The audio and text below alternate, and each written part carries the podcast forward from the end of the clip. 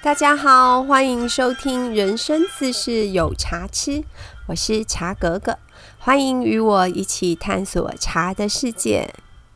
嗯，我昨天呢没有上传新的音档，然后就有客人很可爱，他就来我说：“诶，我昨天怎么没有更新呢？”那不好意思哦，因为最近快要端午节了，就是有些客人订了茶，可能是过节想要喝的，或者是说最近在家防疫，有些客人是单子是比较挤的，所以我最近就是会在忙一些工作上的事情。那我只要有空，我就会尽量的去更新新的音档哦，请大家耐心的等候一下。那我们之前讲完了北部的三种特色茶，我们今天往南走一点，我们来讲东方美人茶。这款茶大家应该都听过，而且甚至大部分的人呃应该也喝过吧。那我们今天来聊聊它的故事哦。下一次你跟客人朋友在品饮东方美人茶的时候。或者是到它的产地去玩的时候，就可以跟大家分享了。用故事配茶，其实喝起来特别有感觉哦。我们前面讲了三款的台湾特色茶，就是文山包种茶、三峡碧螺春跟木栅的铁观音，其实都是福建过来的制茶工艺。那甚至中国也都有他们的原型的茶。然后呢，是落地台湾之后，在台湾做出在地的茶品这样子。可是我今天要讲这个东方美人茶哦，它不太一样的是，它做法就是台湾原创哦。然后现在在世界上也依然是特色性非常高的茶品。东方美人茶，嗯，我不知道你们有没有就是稍微了解过它的名字，其实还蛮多种的。它比较常听到是碰红的啊，那当然还有其他的名称，像什么番庄乌龙啊、福寿茶什么之类。可是因为叫的人比较少哦，所以我们还是以比较常听到的来做介绍。那它还有因为它的。呃，茶芽的部分呢，白毫显著哦，就是很明显这样子，所以它有另外一个名称叫做白毫乌龙。那这支这一款茶，它确切出现的年份哦，其实我找了很久，是比较没有实际上的史料可以参考，就是它并没有一个就是呃几年几年的时候被做出来这样子的资料。那相传会有这款茶。是因为大概一百多年前，那时候都还是台湾在出口，就是包种茶的那个年代啊。有一个茶农呢，因为他疏于照顾他的茶树哦，没有顾好，他让茶树发生很严重的虫害。那那个时候呢，就是看着那个病虫害的叶子啊，就普遍的做茶师傅呢，都判断说啊，那个不能做了。他需要就是都修剪掉，让它重长。那没想到这个茶农很有趣，是他还蛮牛的，因为他不甘心，就是种那么久才有办法收成的东西，居然要这样损失了。所以呢，他还是很坚持的，就是采收，然后把它做成成品这样子。结果呢，不曾想哦，他阴错阳差的发明了这个产品。那因为这个东西做出来的时候。原始大家对它保留的印象就是哎丢糖哎，就是那个是虫害的茶叶下去做的，所以大家都觉得应该是糟糕了吧？这种茶叶怎么做茶？做出来的能喝吗？可是他不但把它做出来了，而且他很勇敢的还拿到市集上去卖哦。当时其实完全没有人看好这件事，没想到他回来之后说，他茶叶居然全部卖完了。而且呢，价钱特别好，比他之前卖那个正常的包种茶的价钱更好。因为那时候其实主要是包种茶的年代，可是大家听完之后都觉得阿波扣零啊，就不可能呐，他在碰轰啊，这样子觉得怎么可能？跟他们所有尝试啊，就是一般市面上的规矩来讲，根本是不可能的事情，所以他们都觉得他是在碰红。也就是我们国语哦说就是吹牛皮说大话的意思。所以当时呢，大家都管这个茶就是这样做的茶叫做碰红的，因为它就是有这样子的缘由跟典故哦。那第二个故事呢，跟第一个故事有一点像，也是因为虫害哦，所以做出这个产品。只是第二个故事的年代离我们比较近一点哦，就是在就是呃日治时代的末期。所以它其实年代离我们来说，其实是相对上比较近的。那第二个故事呢，有人名哦。这个故事的主角在台湾就是刚光复的时候啊，还曾经担任过新竹县北埔乡的乡长，叫做江阿兴。据说呢，在台湾还没有光复的时候，还是日治时代哦，他本身是做茶的。那他那时候呢？把他的茶品哦，就是也是一样，就是经过宠害，然后再做出来的东西哦，他拿去参加茶展，被当时呢台湾总督府估价，他以一担，那时候是一担一担算的，像我们现在茶叶叫做几粒，就是一大袋的话是三十斤，他那时候是一担是一百斤，那其实那个很重诶，就是想说他们到底是怎么搬的。他那时候估价一担一百斤是两千元的日元，那那时候在当时据说是高价收购，吓了大家一跳，所以大家同样的反应就是阿里在碰轰啦，就是觉得这怎么可能这样？可是时至今日，以我们现在的角度，你听到两千日元买一百斤茶，你们一定也吓了一跳吧？太便宜了吧？等于一斤是二十日元呢，你用现在的币值下去换算，一斤茶台币五块哦，这也叫做高价收购，真的假的？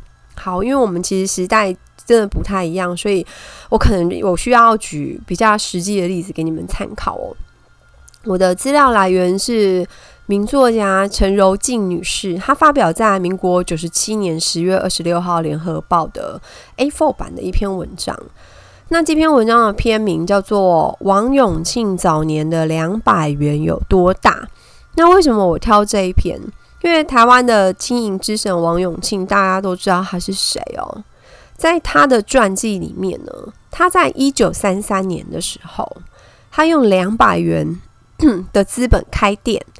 那这篇文章是在分析他初期生活环境的那个币值哦，让大家了解当时的两百元是多还是少哦。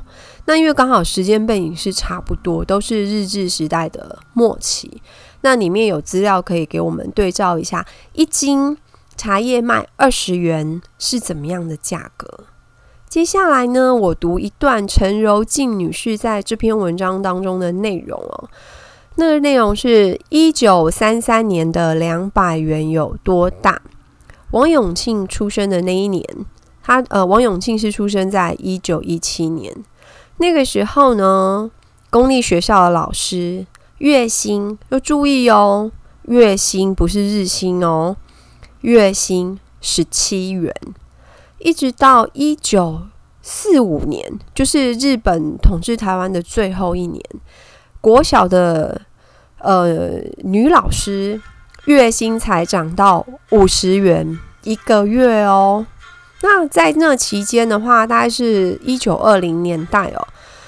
一个竹山的警察，警察的月俸是十八元。三零年代，巴士那时候是有车长小姐的，就是她，而且车长小姐以前是还蛮时髦的女性工作。那台籍的车长小姐一个月是十五元。台湾前辈作家叶石涛先生比王永庆小八岁，他曾经说过，在那个年代，一个月二十元，全家就可以温饱了。一个月如果可以赚十几块，日子就很好过了。所以你想哦，一斤茶二十元，它可以给当时的人一个月。一家温饱了，他一次卖两千元的金额，难怪他乡里面的人会说啊，一得碰红啊，因为真的是一个很大的钱。可是那个时候喝茶是有钱人的享受，跟我们现在其实不一样。我们现在其实大家家家户户都可以喝得起茶叶。那个时代真的是所谓比较高端、比较金字塔顶端的人才有这个享受。阶级跟贫富的差距其实是非常大的。好的，那至于呢，它为什么叫做东方美人茶？这个典故应该很多人都听过，因为很多行销啊、宣传会拿这个故事出来讲哦。相传是因为这个茶传到英国去，然后被卖到英国去之后呢，进入英国的上流社会。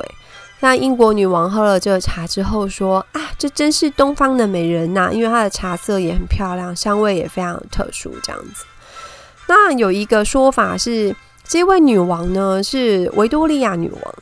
那另外一个说法呢是伊丽莎白二世。那可是这两个女王的年代有一点差距哦。而且这个版本的故事因为无法考证，所以其实很多学者是很质疑的。”到现在也没有办法去证实说，嗯，女王究竟是哪一位女王呢？而女王有没有说过这样的话，当然也没有人很清楚哦。我是觉得东方美人的名字蛮好的，那至于名字的由来，大家真的故事听听就好了。现在在外销，台湾也是以东方美人茶在世界做行销，也有很好的销路跟形象，这样子就好喽。那至于故事，其实真的不要太认真。再来，我们聊聊东方美人茶的做法。东方美人茶呢，它是归类在重度发酵的，就是部分发酵茶里面的重度发酵，因为它还不到全发酵。我们像我们所知，红茶是全发酵的嘛，东方美人茶还没有哦。茶叶改良厂公布的发酵程度，东方美人茶是大概百分之六十。可是，一呃，以实际上做茶来说，新竹苗栗地区的茶农所制作的发酵程度其实更高，大概有七十五到八十五帕。因为它其实发酵程度高的时候，它那个果果香味跟果酸味会会更明显哦。然后那个。来自于比较偏绿的茶的那种那种草菜米，就是那个青味会消失，所以后来的制作大部分会推比较高的发酵程度。那这样的发酵程度已经很接近红茶，可是还没有到就是了。然后东方美人茶的产季，它跟红茶一样，就是就是天气热的时候做的茶。因为它其实跟东方美人茶，其实跟那个茶叶的茶虫的小绿叶蝉去吸食这个部分会有一些关系哦。那它就是嗯，它们本身最好品质的话，大概就是炎热夏天，大概六七月。我们农历大概就是说芒种到，应该说节气上来说是芒种到大暑之间，就是端午节前后这十来天的时间，它的品质一般来说是最好，因为很闷热，所以那个小绿叶蝉会大量的繁殖。那茶树的嫩芽经过小绿叶蝉的吸食之后啊，它长出来的这个就是这个茶芽呢，拿去制作的茶叶。它才会有那个很特殊的蜜香味。那就在说，嗯，品质这个部分的时候，它其实有一个很关键的，就是它被小绿叶蝉灼咸的程度，就是被吸食的比较多呢，还是比较少？如果多的话，那个蜂蜜味就会很浓郁。那如果当然就是其实没有什么小绿叶蝉灼咸的话，它的滋味会比较淡薄哦。一样呢，手工摘采就是大约是一心二叶。然后呢，传统技术的话，一样是先微雕，再做发，就是做发酵这个部分。那因为它本身是重微雕，就是它发酵程度是比较高的，所以它这个微雕的需求呢是比较重的。可是比较特别的是哦，它炒青之后呢，需要多一个算是嗯步骤。它用用布包了之后，放到竹篓或是铁桶之内的，继续做静置回润，或者是人家称为回软的这个二度发酵的程序哦。那据说这个做法，这一就是我刚刚说的这个步骤呢，其实是属于各家的秘方，就是他们其实是。有类似独门秘籍的这种东西，它不会让人家知道说他们家是怎么做的，因为你知道它的那个行情啊。如果你今天茶做的好的话，它可以卖到很棒的价钱。我我其实还蛮想看这个部分到底是怎么做，我很好奇。可是其实没有，真的没有那个名家在公开这个这个部分。好，然后它回软之后呢，还会进行。重揉捻的，就是接下来的就是制茶，像结块啊、烘干啊、制成毛茶这些步骤这样子。那等级好的东方美人茶，茶叶的那个白毫的部分是比较肥大的，而且它的颜色很特别，还有五个颜色，就是白、绿、黄、红、褐五色相间。书上都会讲写，可是那个颜色真的超难记，所以你可以先记得红绿灯，它有红、黄、绿三个颜色。然后呢，加上白色跟褐色，你这样会比较记得它有哪五个颜色。它的成品呢，好的茶它有浓浓的蜂蜜香，然后有那个熟果的那个甜味。厉害的是，它在台茶风味轮，我们上集也有介绍过台茶风味轮啊。它在归纳的时候，它是单独存在，自成一家，就是那个领域就它而已，没有别人这样子，所以也算是非常非常有特色。它成品的等级呢，会直接影响到是市场的价格。那这些年来，因为中国市场就是有风行东方美人茶，所以东美的比赛茶的价格呢，现在是国内比赛场当中最惊人的。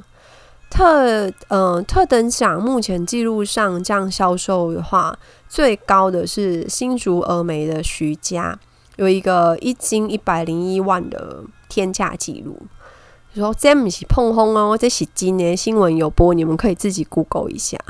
那其他没有得奖的茶，其实人家说一人得道鸡犬升天，有这种味道哦，就是因为它的特等奖一直在往上，所以其实连带的其他的奖项也跟着涨，然后甚至没有得奖的也涨很多。那至于坊间，我其实我有客人问过我，他就有那种便宜到你都觉得。不可思议的东方美人茶，或者是其他的茶叶，那其实我们也不知道为什么会有那么便宜的茶啦。尤其你不是那么确定的时候，却当然是不可以乱讲的。那曾经风闻有台商是在云南大量的种植跟制作，可是我们并不知道这之间会不会有关联性哦。消费者在购买的时候，也许你可以多留意一下你的这些茶的来源是什么。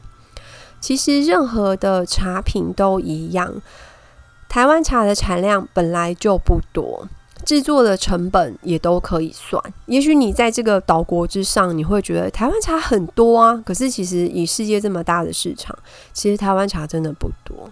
那制作成本，台湾的人力成本啊，或者是其他的加工成本都很高，纯茶其实没有滞销的问题。成品大约它会有一个合理的销售的区间。我这样讲，并不是建议您去追捧，就是那种很昂贵、很夸张的那种差评，而是提醒你注意，就是售价过于低廉的差评，在这个市面上这样流窜哦，大家这样喝下毒，这个是比较令人担心的。您您去想吧，好的商品它为什么需要贱卖？这个真的是值得我们去。多想一下事情。好，我们讲回来，东方美人茶有一个制茶的传闻，说东方美人茶的制茶的世家，我刚刚有说每一家都有自己的秘方，那他们是传子传媳不传女。